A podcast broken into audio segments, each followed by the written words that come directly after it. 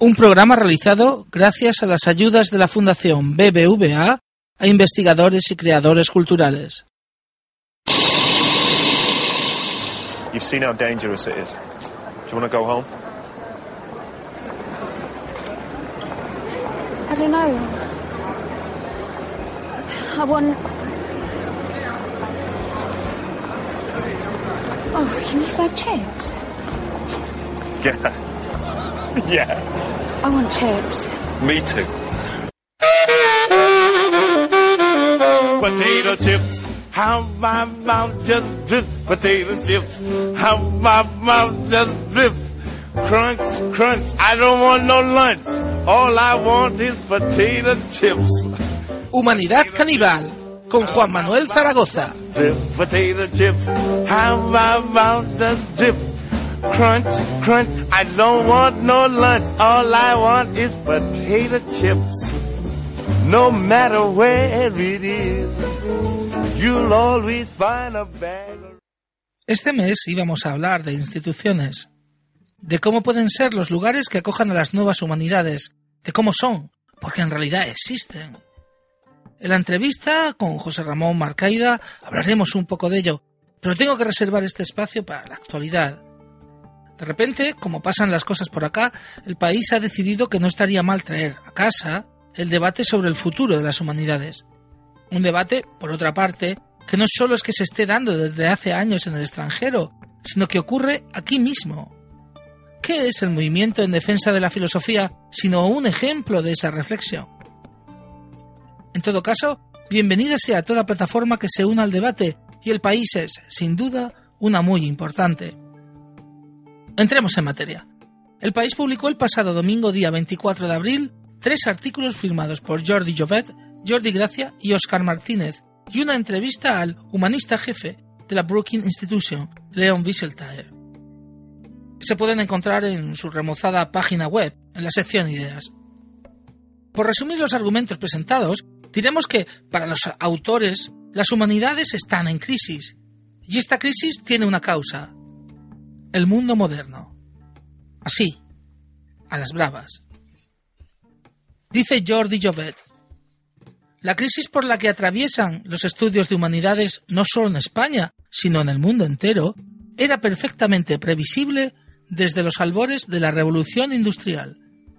Y más abajo, los planes de estudios de las facultades universitarias de humanidades irán a peor, en favor de las banalidades que ha generado la era de lo llamado políticamente correcto, una alquimia en la que se funden los feminismos y homosexualismos más insolventes, con los estudios coloniales más improductivos y las ridiculeces más espantosas como métodos de análisis y crítica del saber humanístico heredado.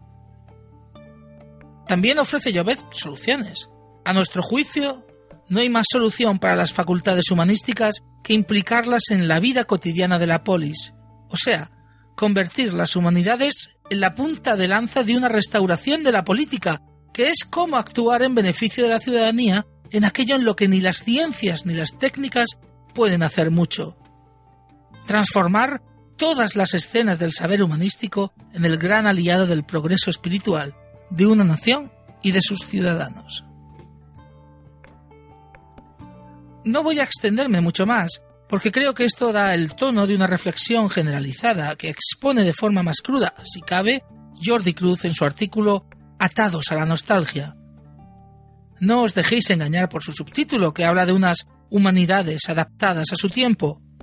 El artículo de Cruz no es más que esa no- nostalgia. Un pero qué hermosas eran o éramos en la redacción del país a finales de los años 80. Tan solo dos días más tarde, en las páginas del diario valenciano Levante, José Luis Villacañas, de la Universidad Complutense, daba cumplida respuesta a estos artículos, y en concreto al de Jordi Jovet. Para el profesor Villacañas, los argumentos de Jovet pueden reducirse a uno solo. No nos quieren. No a los filósofos. No a los humanistas. No nos quieren a nosotros. A Jordi Cruz. A Jordi Jovet. Hace falta, dice Villacañas, sacar la cabeza de la bella redacción, de ese pequeño espacio que habitan y ver cómo lo que ellos plantean como solución de futuro, cito nuevamente la filosofía punta de lanza de la restauración política, es una realidad que está ya presente. La lucha por las humanidades, por ser, cito, garantes de la permeabilidad entre las instituciones sabias a las que pertenecen y el progreso de la sabiduría, la democracia y la dignidad del ser entre los ciudadanos de un país entero, es algo que ya está ocurriendo. Villacañas habla en su artículo de Podemos, el partido de los filósofos, pero ni siquiera hace falta entrar en la lucha partidaria.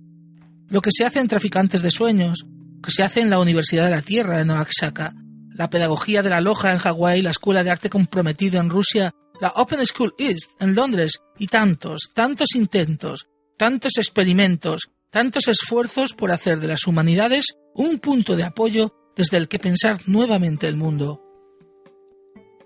El problema, y esta es mi reflexión personal, tiene que ver con lo que hablábamos el mes pasado de los sueños soñados en camas viejas. Lo que escuchamos en el país es el crujir de esa cama, su resistencia frente a los cuerpos que buscan ocuparla para soñar de nuevo, esos feminismos y homosexualismos a los que se refiere el autor.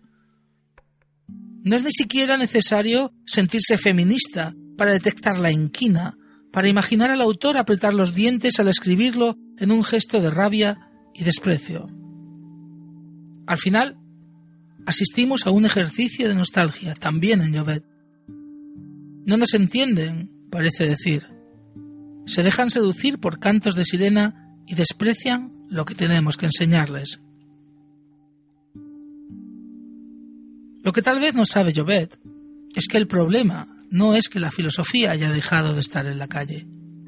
El problema es que ellos, los autores, los catedráticos, los grandes filósofos patrios, han dejado de pisarla ¿Qué es la escalera caracola sino un esfuerzo de la filosofía feminista por cambiar políticamente la sociedad? ¿Qué es la Kufunda Learning Village en Zimbabue o el Red Crown Community College en Canadá? Estas dos pensadas desde unos estudios postcoloniales que tal vez no puedan presentarse como tan improductivos. La filosofía, las humanidades están más vivas que nunca. Lo que tal vez no lo esté es la filosofía académica, ese lugar que habitan Cruz y Llobet cuando abandona el edificio del Grupo Prisa. Y tal vez este sea el problema de la aproximación del país.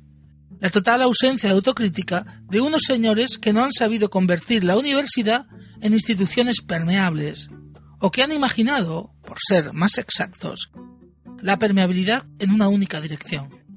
Porque ahí es donde está el problema de la propuesta de Jovet, en el desprecio absoluto a lo que ocurre afuera en la incapacidad de reconocer que hay conocimiento válido que se produce fuera de los muros de la academia. Abrirse, ser poroso, ser impermeable es un camino de doble dirección.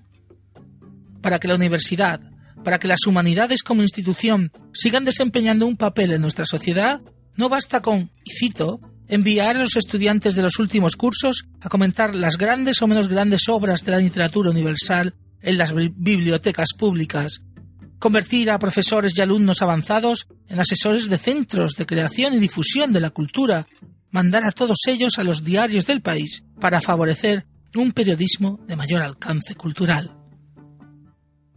Es necesario hacer el camino de vuelta y dejarlo abierto para que la calle entre de par en par en la universidad, descontrolada, viva, Reconozcamos lo que nos falta, lo que no tenemos, pero celebremos también lo que nos queda, lo que sigue estando ahí. Es el único lugar desde el que podemos construir. Y al final, hemos terminado hablando de instituciones. Bienvenidos al segundo capítulo de Humanidad Caníbal. ¡Empezamos!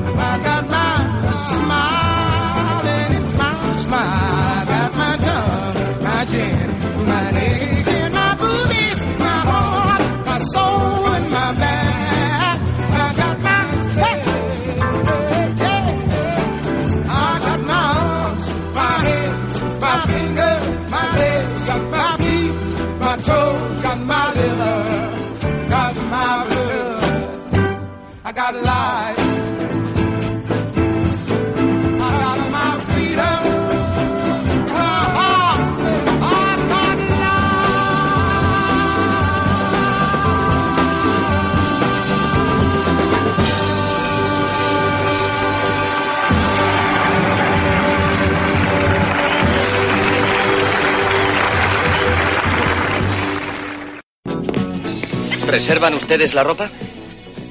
Mientras no me la hipotequen a 20 años. Tenga como pago y señal 5 dólares por esa camisa azul del escaparate. Pero guárdemela. Espera, te daré un recibo. Me fío de usted. No te fíes de mi memoria.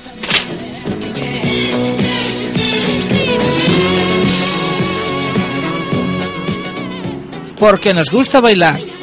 Humanidad caníbal. Bienvenido, José Ra. Hola, Juanma.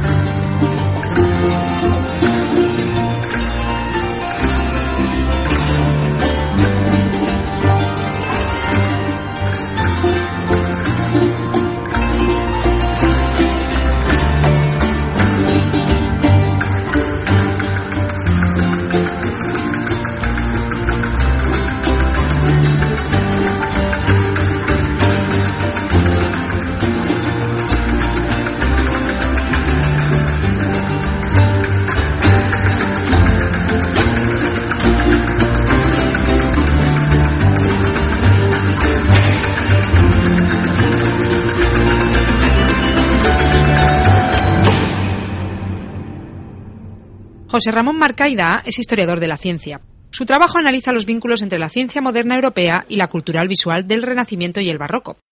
Es licenciado en Filosofía por la Universidad de Deusto y en Física por el Imperial College de Londres. Tiene un máster en Historia de la Ciencia por la Universidad de Londres y es doctor por la Universidad Autónoma de Madrid. Ha realizado varias estancias de investigación en centros como el Instituto Max Planck de Historia de la Ciencia de Berlín o el Departamento de Historia y Filosofía de la Ciencia de la Universidad de Cambridge, donde fue visiting scholar entre los años 2012 y 2014. Este libro, Arte y Ciencia en el Barroco Español, una versión revisada de su tesis doctoral, es su primer libro publicado. José Re es, sin lugar a dudas, uno de los jóvenes historiadores de la ciencia con mayor proyección. Y no lo digo porque sea mi amigo, lo digo porque realmente lo creo, ¿no? Y buena prueba de ello es este libro recién publicado en Marcial Pons, que fue ganador del Premio Internacional Alfonso E. Pérez Sánchez, titulado Arte y Ciencia en el Barroco Español, y del que me gustaría leeros la primera frase. Eh, Erwin Panofsky solía decir que la primera idea que acudía a su mente al escuchar la palabra barroco era la de un alboroto magnífico. Y la pregunta, claro está, José es ¿por qué te metes tú en este alboroto? Bueno, yo soy, eh, soy un historiador de la ciencia muy interesado eh, en el mundo de las maravillas, el mundo de la curiosidad, también el mundo de las imágenes. Entonces, el barroco eh, parecía el lugar ideal para investigar este tipo de preguntas, ¿no? El, alboroto de una época eh, que coincide con el culto al asombro, el culto a la maravilla, entrar de lleno en el mundo de la curiosidad, la época de los gabinetes de curiosidades, el mundo de los bodegones, esas imágenes tan enigmáticas, es el mundo del horror vacui, el mundo del el exceso, la teatralidad, eh, las pasiones. Son todas referencias muy típicas a lo que conforma el barroco y sin embargo el barroco es muy difícil de definir. Pero digamos que así a modo general el barroco parecía como un espacio cultural donde eh, investigar ese tipo de preguntas, ¿no? Cómo se hace ciencia, cómo se genera conocimiento, de qué manera el barroco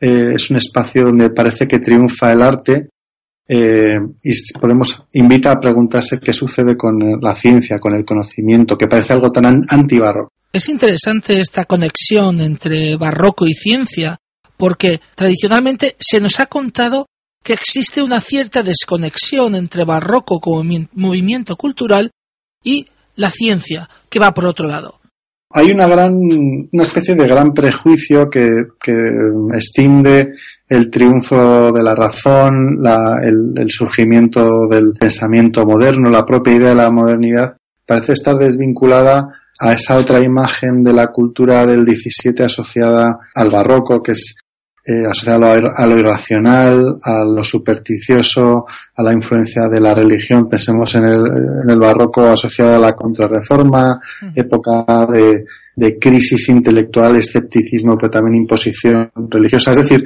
parecían dos narrativas totalmente inconmensurables. Por un lado, el surgimiento de la ciencia, el surgimiento de la idea moderna, y por otro lado, este mundo barroco tan oscuro, ¿no? Pero claro, esos son clichés también. Hay y en mitad de este alboroto emerge la figura casi imperial de, de Athanasius Kircher.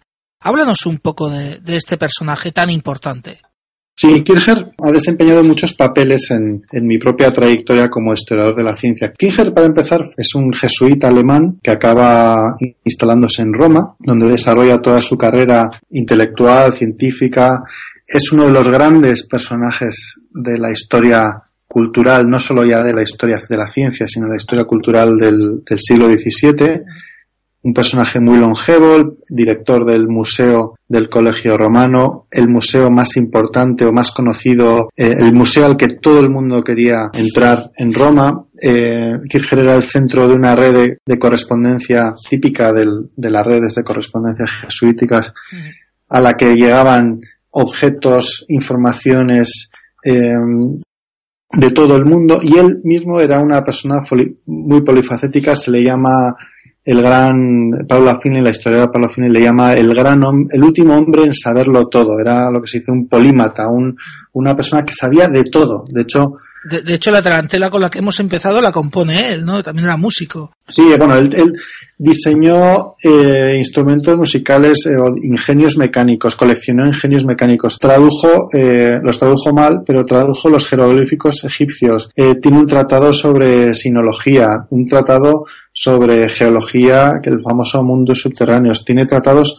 sobre óptica, tiene tratados sobre prácticamente todos los temas que se te puede imaginar. Pero ¿qué pasa con Kircher? Que Kircher, eh, precisamente su ambición de conocerlo todo, una persona muy culta, una persona muy formada, pero al mismo tiempo, pues eso, viviendo en una época que era la época de la Roma barroca, también se equivocó. Eh, y, ¿Y qué pasa? Que en una historia de la ciencia centrada en el éxito, centrada en la, en los, en, el progreso, centrada en las verdades, digamos, en los logros, eh, la figura de Kircher era muy controvertida y de hecho durante mucho tiempo la, Kircher no figuraba en los tratados de historia de la ciencia. Eso iba a decir, ¿no? Cuando uno repasa las obras, por ejemplo, de Cohen, no aparece Athanasius Kircher. No aparece, no aparece un personaje que era ya te digo, admirado por todos, eh, eh, su, su, museo es un, era un museo el típico gabinete de maravillas, eh, pero a nivel ya global, donde había, cabía de todo. Claro, pero era un es un personaje problemático, precisamente por lo que te decía, porque se equivocó, porque sus, sus historias de la ciencia, sus historias son historias muchas veces de problemáticas, pues creía demasiado en algunas cosas, se equivocó en otras y, de alguna manera hubo que rescatarlo y muchos historiadores, sobre todo diría yo Paula Finlen, pero curiosamente, y, lo menciono en el libro porque me parece un detalle muy interesante, Humberto Eco ha sido uno de los grandes autores que ha defendido la figura de Kircher, el nombre de la rosa, la famosa introducción de Humberto Eco en el nombre de la rosa, se pregunta ¿dónde está el manuscrito de Atzo? y dice que es posible que leyera este manuscrito en una de las obras de Athanasius Kircher y luego que se convierte en personaje en otras novelas de, Humberto Eco. Pero digamos que tuvo que ser un, fue un personaje olvidado, dejado de lado precisamente porque representaba todo esto que hablábamos de el lado no deseado, el lado oscuro de la ciencia del barroco. Fue una revelación, fue una revelación este personaje, fue una revelación el estudiar su museo, el estudiar eh, sus intereses por tantas áreas y me pareció muy interesante cómo poder estudiar la historia de la ciencia, la historia de la ciencia de las maravillas, de la curiosidad a través de este personaje. Y para mí fue una, una gran inspiración. Y estoy seguro que muchos de nosotros encontraremos inspiración también en tu libro Arte y Ciencia en el Barroco Español, editado por Marcial Pons, Historia, una edición excelente, tapadura unas reproducciones magníficas, pero ahora quisiera preguntarte por otras actividades relacionadas también con esta idea de las nuevas humanidades, actividades en las que te ves envuelto y que implican romper fronteras, eh, estirar los muros y hacer espacio para que se encuentren cosas dispares. Háblanos un poquito de estos proyectos que también llevas a cabo. Sí, te cuento. Miguel Ángel Blanco organizó una exposición magnífica en el Museo del Prado eh, hace unos años. Eh, una, una, exposición que tuvo muchísimo éxito de, crítica, muchísimo éxito de público. Eh, una idea muy original, intervenir obras del Museo del Prado con elementos eh, extraídos de otros museos, sobre todo de historia, el Museo de Historia Natural, pero también obras, objetos producidos o, recogidos por el propio Miguel Ángel. Es un, él escribió también un catálogo magnífico que recomiendo a, todo el mundo porque es un texto muy innovador y muy fresco. Es, sin ser un historiador, un académico, eh, toca todas las claves, eh, es muy lúcido, es muy original. Y como parte de esta gran exposición, que, que fue su gran, su gran obra y su gran éxito, el, museo organizó una serie de actividades. Hubo un ciclo de conferencias en el que estuvimos invitados algunos historiadores de la ciencia, lo cual es ya muy interesante el hecho de que, de que esta exposición que se llama Historias Naturales en el Museo del Prado invite a que historiadores de la ciencia puedan presentar ideas como estas que estamos hablando, ¿no? Eh, eh, hablar del ave del paraíso en el Museo del Prado, en un, en un museo donde está el Rubens de la adoración de los magos que tiene un ave del paraíso, pues para mí fue una, fue una oportunidad buenísima de, hablar de mi trabajo en el mismo museo en el que se está exhibiendo esa obra, ¿no? Pero aparte de, digamos, de estas actividades más, digamos, más tradicionales, sí que me gustaría hablar de una colaboración que hice con el Departamento de Comunicación y Web del Museo del Prado, que era eh, utilizar las redes sociales para eh, proponer una actividad extra alrededor de esta exposición. Eh, a mí me interesa mucho las redes sociales y la divulgación, me, me, interesa mucho contar de qué va la investigación a la que me dedico y, y, mostrar a la gente de qué manera lo que yo hago, a lo que yo me dedico, eh, puede ser interesante para el gran público. Eh, y propusimos comentar un cuadro al día, un cuadro expuesto, una obra expuesta en la exposición de Miguel Ángel Blanco, desde mi perspectiva de historiador del arte, de historiador de la ciencia o historiador, si se quiere, de esta relación entre arte y ciencia. Entonces elegimos obras que el oyente o en este caso la persona que esté leyendo eh, las entradas de Twitter, porque fue una colaboración a través de Twitter uh -huh. entre la cuenta del Museo del Prado y mi propia cuenta, el lector de estas entradas pudiese luego ir a la exposición y con toda esta información que yo aportaba eh, alrededor de estas obras, eh, contrastar esta información con lo que ellos veían en la exposición. E incluso lo bueno que tiene todo esto es que una vez que se acaba la exposición, también puedes volver a estas obras y, y, y, mirar todos esos detalles a los que yo hacía referencia, ¿no?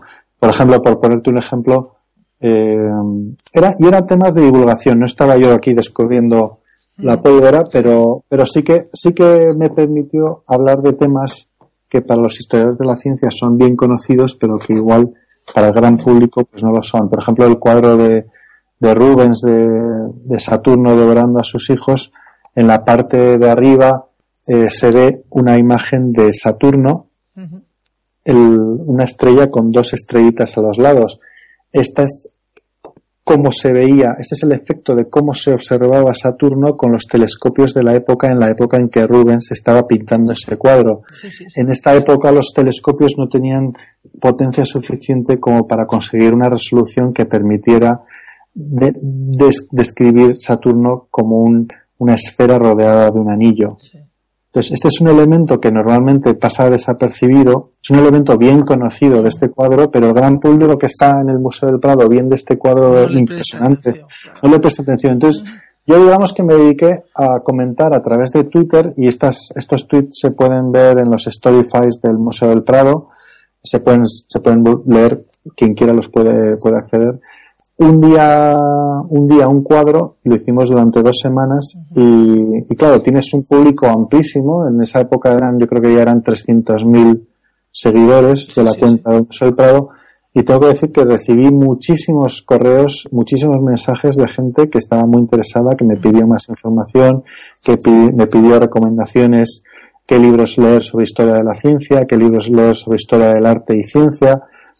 Claro, tú también eres un académico. Si, si pensamos que gracias a esta actividad hemos llegado a 100, 200 personas que te escriben directamente sí, y te piden más información, es mucha más gente de la que puedes llegar por vías tradicionales. Entonces, a mí fue, fue una experiencia muy, muy enriquecedora porque te obliga a buscar un lenguaje asequible, entretenido, divertido. Y sobre todo una forma de romper con esa imagen a veces tan limitada, ¿no? Del investigador en humanidades, ¿no? Que está siempre encerrado en la biblioteca, que no sabemos muy bien qué es lo que hace.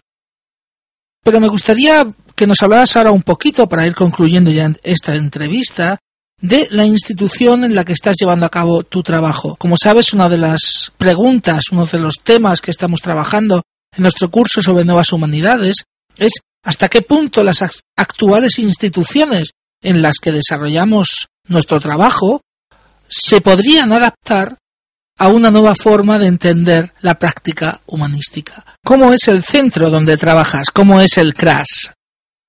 Sí, sí, yo estoy. Eh, sí, CRAS es un, una especie de experimento como institución en Cambridge. Lleva ya bastantes años, lleva, yo creo que lleva más de una década, no sé exactamente la, la cronología, pero digamos que es el lugar para experimentar con lo multidisciplinar en, en, Cambridge. Es verdad que esta palabra, lo multidisciplinar, lo interdisciplinar está muy de moda y se abusa mucho de esta palabra, pero realmente CRAS es eso, es un lugar que acoge proyectos de, de investigación, es un centro de investigación, no, no, no, no hay docencia, pero está asociado a eh, todos los departamentos de la Universidad de Cambridge y acoge investigadores y docentes de todos los departamentos de Cambridge, además de investigadores externos. Eso te iba a decir. Que Nuestro no, caso. No está cerrado al, a los departamentos, sino que puedes. No, y de hecho, y de, hecho fuera. de hecho hay muchísimas convocatorias eh, continuas Mm. y invito a la gente a que eche un vistazo a la página web a buscar convocatorias porque los propios proyectos son muy dinámicos y, y tienen muchas muchas ofertas de, de, de plazas o de eh, financiación para organizar eventos, etcétera. En mi caso, yo soy un investigador asociado a un proyecto financiado por el Consejo Europeo de Investigación.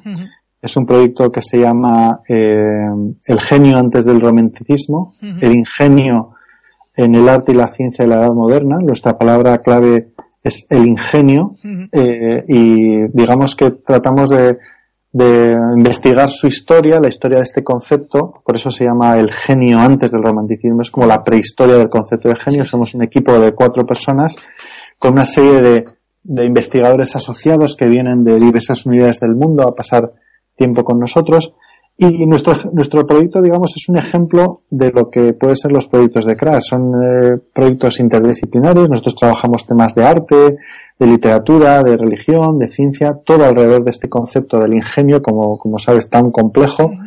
Pero también CRAS tiene proyectos dedicados, por ejemplo, hay uno sobre eh, teorías de la conspiración y democracia. Hay otros sobre la, es, la Biblia y el siglo XIX. Hay otro proyecto sobre el riesgo existencial. Hay muchísimos proyectos, hay muchísimos seminarios también organizados a través de Crash. Por ejemplo, uno que tengo especial cariño es el seminario Things, el seminario sobre cultura material, que lleva ya bastantes años. Por cierto, todos estos seminarios normalmente ofrecen material que se puede descargar en forma de vídeo o podcast en la web de Crash, o sea que invito a... Sí, porque esa es otra de las cosas que a mí me han Sí. llamado mucho la atención de Crash, ¿no? Desde hace ya tiempo eh, vengo siguiendo el centro y es que fueron muy pioneros también en ese aspecto de ponerlo todo en red, ¿no? Sí, Que sí, todas sus conversaciones, todos estos eh, actos que realizan tengan también una, una presencia en la, en la red, ¿no? Y está abierto todo el sí, mundo. sí, sí. De hecho, de hecho, yo, por ejemplo, mi interés en las redes sociales surgió de, de mi paso por Crash. Cuando estuve aquí hace unos años, eh, vi que realmente había un, unas- un universo de posibilidades alrededor de las redes sociales y Crash es un lugar pionero realmente en cómo las humanidades se pueden comunicar a través de redes sociales. Pero efectivamente, además del- de la faceta de redes sociales, está toda esta que dices de que está el material volcado en la web y claro, tienes muchísimas cosas, material que puede servir para, para perfilar una solicitud para una beca, puedes escuchar a gente de mucho prestigio conferencias enteras porque están en vídeo, puedes ver los podcasts de todos los seminarios que se organizan, eh, no todos, pero casi todos. Es decir, hay muchísima información que es útil en muchos sentidos para toda la gente que, que, que trabaja en otros lugares. Y invito, invito al- a, todos los, los amigos que estén escuchándonos a que echen un vistazo porque, como digo, no solo son convocatorias lo, lo que puedes encontrar ahí, sino también información que puede hacer que tu visión de las humanidades pues sea algo diferente, algo más compleja gracias a todo lo que se está haciendo ahí.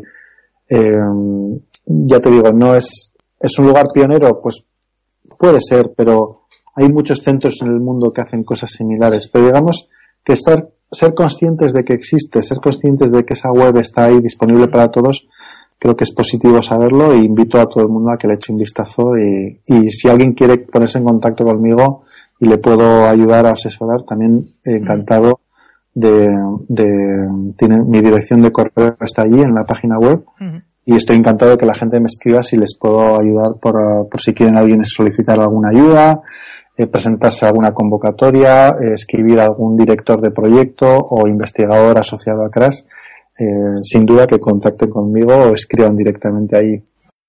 Te voy a dar la razón en una cosa, y es que hay, ahora hay muchos centros como Crash, lo cual no era verdad, o no era tan verdad hace 10 años o, Sí, o 12, sí. ¿no? Cuando se crea, ¿no? eh, quería preguntarte por cómo son las relaciones entre los grupos de investigación. Es decir, eh, hay contacto, eh, hay roce, hay cariño, eh, o, vi- o vivís en mundos separados. No, hay, hay eh, yo creo que depende con quién, con quién hables te contará una historia diferente, pero en general eh, los proyectos tienen bastante independencia, pero luego sí que hay muchísimas actividades organizadas y pensadas para que los investigadores trabajen en común. Te pongo un ejemplo. Todos los lunes, eh, de 12 a 2, tenemos un seminario que se llama Work in Progress, donde una persona presenta un trabajo que está, eh, pues eso, en- haciéndose y al que están convocados todos los investigadores de Crash. Entonces, es una sala donde nos reunimos, esa persona eh, circula el- su, su trabajo con una semana de antelación, cuando hemos, cuando llegamos todos a esa sala ya nos hemos leído ese trabajo antes, y esa persona presenta el trabajo durante cinco minutos y tenemos dos horas, prácticamente dos horas enteras, para que el resto de investigadores junto con esa persona dialoguemos, demos feedback, comentemos ese trabajo. Claro, ahí es donde se ve realmente cómo funciona lo interdisciplinar, porque tienes a una persona que puede estar igual hablando sobre, eh, yo qué sé, teoría de la conspiración en, en torno al asesinato de Kennedy, eh, pero está recibiendo comentarios de todo tipo de personas que trabajan en disciplinas muy diferentes. Es decir, está recibiendo comentarios de personas con las que normalmente no hablaría. Sí. Y eso está demostrado, eh, lo vemos cada sesión de los lunes, eh, genera muchísimo, muchísimo, muchísima conversación, genera eh, una riqueza intelectual que yo creo que no se consigue eh, limitándote a hablar o a enviar estos trabajos en, digamos, en, in progress a gente de tu área, ¿no? Eh, eh, obtienes obtienes eh, comentarios, obtienes críticas eh, de- sobre temas que no te esperas. Entonces eso es lo que sí que está muy bien de Crash, que se mezcla gente, se mezcla áreas muy diferentes y, en- y este es solo un ejemplo, pero luego hay muchas actividades conjuntas, hay mucha, hay muchos muchos puntos en los que se eh, en los que nos encontramos. Yo tengo la suerte, por ejemplo, de compartir despacho con otro proyecto de Crash que es Making Visible, que trabaja la cultura visual de la Royal Society de Londres. Y claro, solo por el hecho de compartir despacho, el hecho de compartir, eh, es verdad que es un área muy afín a mi, a mi tema, ¿no? La cultura visual de la Royal Society, pero solo por el hecho de trabajar juntos ya genera una, una- unas conexiones, unos intereses comunes que de otra manera no tendríamos en, en- en, digamos, en una, una institución más clásica de un departamento. Entonces sí, es difícil, sí, eh, requiere mucho esfuerzo por tu parte ir a una charla de alguien que va a hablar sobre un tema que no tiene nada que ver con lo tuyo. Sí, pero al final siempre acabas aprendiendo algo. Y una cosa que en Cambridge sí que se valora mucho es participar en un seminario, hacer preguntas. Y eso es lo que, lo que aprendes realmente aquí, es cómo hacer preguntas interesantes, cómo conseguir extraer de una charla lo mejor gracias a estas preguntas críticas constructivas. Y eso es independiente del contenido. Eso es una técnica que sí que es muy útil para adquirir este sentido crítico, ¿no? Esta manera de, de, de, de ser un participante activo crítico con las humanidades. Y eso sí que se fomenta mucho en Crash. Pues muchas gracias, José. Me parece un cierre estupendo para esta hora que llevamos de entrevista. Sí, Y yo que se ha hecho muy corta. tendré- se ha hecho muy corta, pero yo tendré que acortar más. Sí, sí, sí. Sobre todo porque tenemos que meter la, la, la canción que has elegido para cerrar, que me parece mara- maravillosa, que es Bare Necessities, ¿no? Esta canción del libro de la jungla, que aquí en, en castellano, ¿cómo se llama esto? Eh, Creo que lo más vital es que es la canción favorita, es, es, digamos la, el, el- los, entre los grandes éxitos de, de, de las bandas sonoras musical aquí en mi casa con los niños, con los niños pequeños, esta es la, esta es, esta es la canción favorita. sí, bueno, pues Entonces, tienes, tienes suerte, entonces yo creo es que una mala canción. porque esto es otra cosa que hay que mencionar, que mucho de este trabajo del mundo académico no lo podríamos hacer sin el apoyo de, de la familia y el apoyo de toda la gente que está ahí con nosotros. Y hay que recordar que tenemos una vida, Sí, una sí. vida al margen de la academia. Entonces, de- mi canción de alguna manera era una manera de, de agradecer a, a la familia todo el apoyo que permite que puedas desarrollar esta actividad, ¿no? Pues ahí lo dejamos. Muchas gracias, José Ra. Muchas gracias, Juanma. Un abrazo. Un abrazo. All you gotta do is look for the bare necessities, the simple bare necessities. Forget about your worries and your strife. I mean the bare necessities are Mother Nature's recipes that bring the bare necessities of life. Wherever I wander, wherever I roam, I couldn't be found out my big home. The bees are buzzing in the tree to make some honey just for me. When you look under the rocks and plants and take a glance at the fancy ants, then maybe try a few. You eat ants? you better believe it. And you're gonna love the way they tickle. Mowgli, look out! The bare necessities of life will come to you. But where? They'll come to you. Look for the bare necessities, the simple bare necessities. Forget about your worries and your strife. I mean the bare necessities. That's why a bear can rest at ease with just the bare necessities of life. Now when you pick a paw paw or a prickly pear and you prick a raw paw, well next time beware.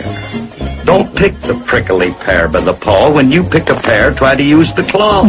But you don't need to use the claw when you pick a pear of the big paw paw. Have I given you a clue?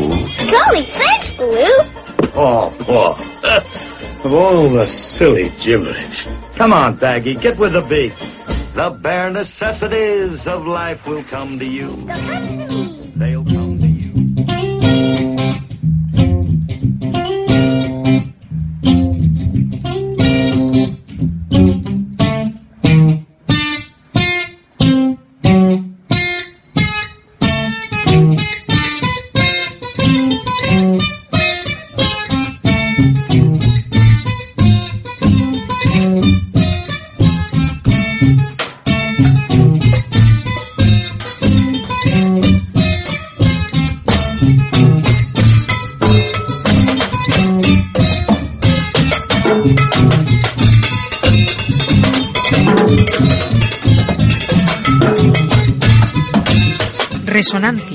torno a lo sonoro y sus discursos.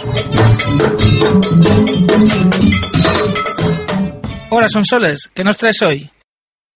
Hola Juanma. Bien, en este segundo capítulo me gustaría que nos acercásemos a un nuevo planteamiento que ha surgido en el ámbito de los estudios musicológicos y que en la actualidad está en auge. Se trata de los Sound Studies. Bien, pues del mismo modo que en los departamentos de historia del arte de muchas universidades y particularmente en el ámbito anglosajón están siendo desplazados eh, la, esta disciplina de la historia del arte por la de los visual studies, eh, el ámbito de los sound studies está reemplazando al de la musicología y eh, dando así cabida entre sus intereses a un, un variado espectro de manifestaciones de lo sonoro que van más allá de lo que hasta ahora se consideraba lo propiamente musical, lo que era propiamente de la musicología, incluyendo eh, este amplio espectro de, de manifestaciones eh, sonoras. ¿Y cómo se ha concretado esto de los Sound Studies? ¿Qué nuevos objetos de estudio ha introducido? Bien, dentro del, del ámbito del amplio espectro de, de lo sonoro ha adquirido un particular protagonismo en el ámbito, eh, en la actualidad, el estudio del paisaje sonoro, de, lo que se conoce como el soundscape. Eh, el paisaje sonoro puede referirse a entornos ya sean naturales o urbanos eh, o urbanos, entornos reales, pero también puede referirse a construcciones, a, a composiciones musicales al uso o también a montajes de tipo analógico o que se presentan como ambientes sonoros, como ambi- ambientaciones sonoras. Esta definición del soundscape eh, viene de la mano de- del, canadiense, Murray Schafer, quien en, en 1977 acuña, ah, además de- del concepto de soundscape, el concepto de acústica ecológica. Con el que describe que nuestro medio ambiente es un campo humano, ecológico, ubicado entre el sonido y el ruido. Y bueno, como parte de este, de este ámbito, eh, uno de los objetos de estudio que están cobrando cada vez más relevancia es el estudio de los paisajes sonoros, eh, en particular los paisajes sonoros de las ciudades, tanto en la actualidad como en el pasado. Y así eh, se han realizado estudios más o menos recientemente sobre, por ejemplo, el paisaje sonoro de la ciudad de Jaca en la Edad Media o el paisaje sonoro del Londres victoriano. ¿Y qué ejemplo sonoro nos traes hoy? El, objeto que os he traído esta vez viene eh, de la mano de una figura pionera eh, eh, que desde la composición musical repensó esta relación entre música y sonido. Es el caso de, de Eric Satie. Y bueno, lo que hoy quería presentaros es un ejemplo de lo que él mismo acuñó como música de mobiliario, lo que, lo que él llamaba musique d'ameublement. Eh, este concepto de música de mobiliario eh, lo desarrolla Satie a partir de, del año 1917 y se aproxima a lo que podemos entender como música de, entretenimiento. Y eh, su propósito con esta música de mobiliario era conseguir un fondo sonoro para la cotidianidad en una metrópolis moderna, como como Lola San Martín ha, mostrado en sus estudios. El caso concreto que he traído hoy, eh, y el título ya es bastante significativo en este sentido, eh, se titula así Revestimiento de pared en la oficina de un jefe de policía y se corresponde con la música de mobiliario número 3 de, de Satie. Eh, lo escucharemos a continuación, pero eh, subvirtiendo el propio interés o los propósitos de Satie, que, pensó esta música como música de fondo para eh, ciertos actos sociales sin que nadie le prestase atención y quizá por eso veremos escucharemos el carácter repetitivo de, de, la composición. Y sin más os dejo con Satie hasta el próximo capítulo. Muchas gracias, Sonsoles. Hasta luego.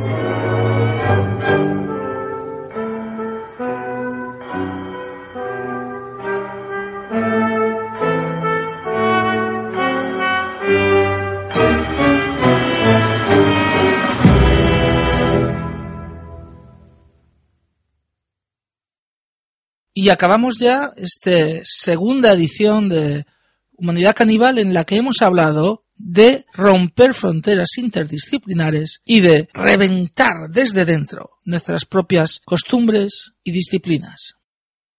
Me gustaría concluir leyendo un pasaje del libro instrumental de James Rhodes, publicado en, en Blackie Books. Dicen que todas las buenas ideas empiezan siendo una blasfemia. La cosa es que aquello me pareció perfecto. Madre mía, ojalá los pianistas a los que vi de pequeño nos hubieran hablado a los miembros del público. La idea de que Kissing, Zimmerman o Richter hubieran contado por qué habían decidido tocar determinada sonata de Beethoven en concreto, qué significaba para ellos, es tan guay que no me lo puedo ni imaginar. La industria de la música clásica solo se dirige a una parte pequeña de la población, sobre todo en el Reino Unido. La gestionan en su mayor parte gilipollas ampulosos y anticuados a los que parece procurar un placer perverso, seguir garantizando que la música, de verdad, sea el privilegio de una escasa élite a la que consideran lo bastante rica y, por tanto, lo bastante inteligente para entenderla. Beethoven es suyo, coño, y los únicos a los que se permite escucharlo son los pijos que saben qué tenedor se utiliza con el pescado y que conocen la diferencia entre los números del catálogo Köchel y los que aparecen en el epígrafe Opus. En la música clásica hay un montón de problemas, complicaciones y dificultades. Como género, parece haberse convertido en el equivalente musical de hacerte una paja llorando por la vergüenza que te da aquello con lo que estás fantaseando. La música clásica debe dejar de pedir perdón por lo que es. Hay que identificar y aceptar los problemas como en un proceso de desintoxicación antes de que se pueda aspirar a un cambio permanente. En primer lugar, el nombre, clásica. ¿Por qué? Como he comentado al principio del libro, este término parece algo anticuado, irrelevante, pasado de moda, inaccesible y, sobre todo, aburrido. Cuando se hace un nuevo montaje del Rey Lear, se le llama teatro clásico. Vamos a visitar exposiciones en galerías de arte clásico y una mierda. Por algún motivo, la música se empeña en segregarse emisoras de radio clásicas, conciertos de música clásica, compositores clásicos, revistas de música clásica, secciones de CD de música clásica, músicos de clásica. No os cortéis y cambiad la palabra clásica por intelectual, inteligente, válida, más profunda. Casi todos los miembros del sector se comportan como si pudiera hacerse. El otro gran problema que tiene este mundo extraño, ecléctico y cerrado son evidentemente sus integrantes, la mayor parte de los cuales son unos gilipollas redomados. Se les puede dividir en cuatro categorías claras los intérpretes, los guardianes, los ejecutivos de las discográficas y los críticos. Como sucede con todas las generalizaciones, hay algunas excepciones en lo que se explica a continuación. Gente de la industria que aprecia de verdad la música y que quiere darle un matiz vibrante y accesible, pero cualquiera que observe el sector desde fuera verá a la mayoría de sus miembros del siguiente modo. Hasta aquí la segunda edición de Humanidad Caníbal. Nos vemos el mes que viene.